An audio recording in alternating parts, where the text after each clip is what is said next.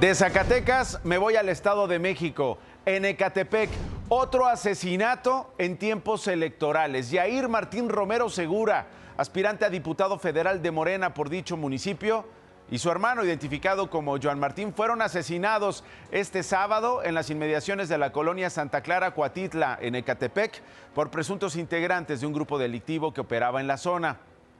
Aunque fueron llevados al hospital, los hermanos fallecieron por heridas de bala y armas punzocortantes.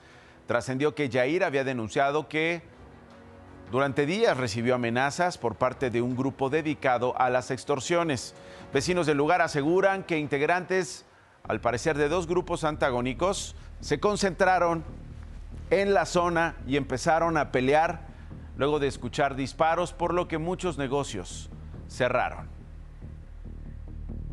Con el asesinato de Jair Martín Romero Segura en Ecatepec, durante los primeros 43 días de este año, del 2024, han sido asesinados ocho aspirantes a algún cargo popular en todo el país.